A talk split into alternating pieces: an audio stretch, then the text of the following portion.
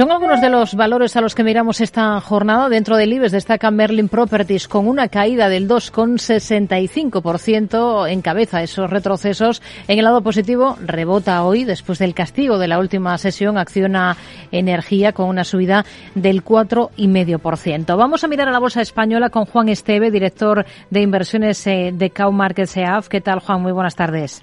Hola, buenas tardes, Rocío. Bueno, de momento el IBEX, vamos acercándonos a apenas a una hora de cierre queda prácticamente en las plazas europeas y de momento tenemos tono positivo con el selectivo por encima de 8.300 puntos.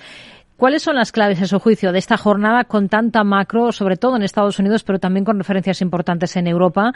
¿Y qué balance hace del mes de noviembre para la bolsa española? Yo creo que todo va un poco en conjunto. El mes de noviembre ha sido un mes en el cual podemos, hemos podido estabilizar, ya tanto la bolsa española como el resto de las bolsas, hemos podido estabilizar un poquito esa volatilidad que hemos tenido ya durante un año.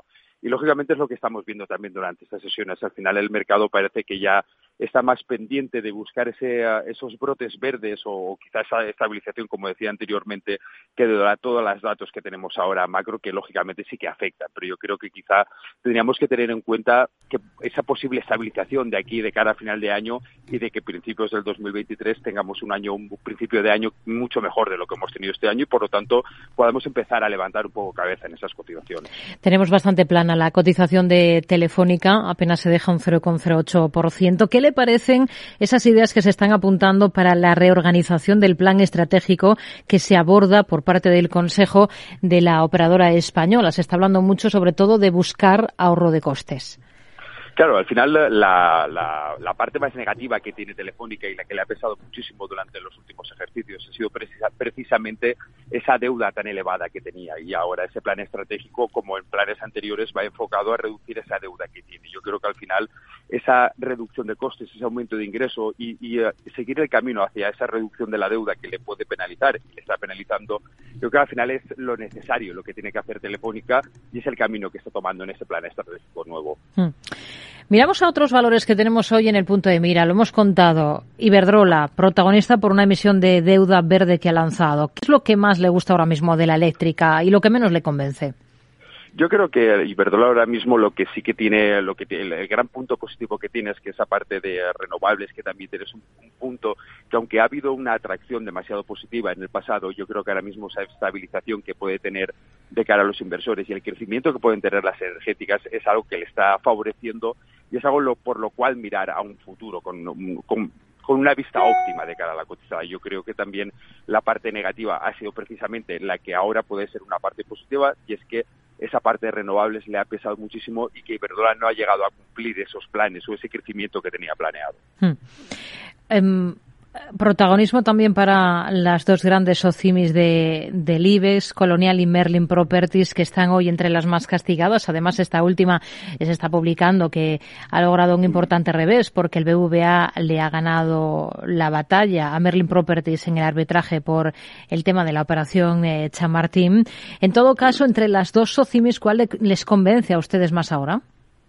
Yo creo que miraría ambas, aunque sí que es cierto que podríamos posicionar una en un entorno quizá un poquito más positivo que la anterior, pero sí que es cierto que yo ahora mismo las OCIMIS las miraría también un poco desde lejos, en este entorno inflacionario que tenemos y en este entorno de crecimiento mm, quizás reducido en ejercicios anteriores son empresas que van a lo van a sufrir, lógicamente van a tener un impacto negativo en sus cuentas y yo ahora mismo en, en, ambas OCIMIS me quedaría quizá un poco a las expectativas, a ver cómo va evolucionando el mercado y el entorno económico para tomar una decisión. Hoy tenemos um, muy buen comportamiento en una compañía como es Acciona Energía. En la última sesión estaba entre las peores. ¿A qué deben tanto vaivén la cotización de Acciona eh, energía o la parte renovable de Acciona? Yo creo que al final es una percepción de los accionistas de cuáles son los proyectos que está llevando a cabo, cuáles son los proyectos que quiere llevar. Es una cotizada que tampoco tiene o ha tenido una, una, atracción relevante desde, desde su salida a cotizar en bolsa. Por lo tanto, esa volatilidad se debe más, creo yo, que a esas expectativas, a cuál es el rumbo que va a tomar la compañía y a los datos que todavía necesitan los inversores para tomar una decisión consensuada en el proyecto. Hmm. Inditex está atascada en entornos muy cercanos a los 25 euros. ¿Qué catalizadores piensan ustedes que necesitaría para salir de esa zona? Yo creo que ahora mismo el gran hándicap que tiene Inditex y todas las compañías relacionadas también con el consumo es precisamente ese crecimiento o, lo que comentaba anteriormente, una inflación, una inflación que lo que hace es reducir la capacidad adquisitiva de los consumidores y obviamente ante las previsiones, esas previsiones, las compañías pues suelen acusar de cara a los accionistas y de cara a la cotización, obviamente, cuál va a ser su, su desarrollo. Yo creo que ahí es donde está el gran hándicap que tiene ahora mismo tanto Inditex como cualquier compañía. Lo que necesitaría ahora mismo es, por una parte, Inditex poder aumentar sus ventas, tanto en tiendas físicas como online, pero eso no creo que sea posible hasta dentro de un par de trimestres en la que veamos otra vez el crecimiento. Es noticia FCC porque un consorcio en el que participa ha ganado un contrato en Canadá valorado en cerca de 1.800 millones de euros para construir la extensión de una, de, de una línea de metro en Toronto. Dentro del sector constructor ahora mismo considerarían a esta compañía, a FCC, o estarían al margen.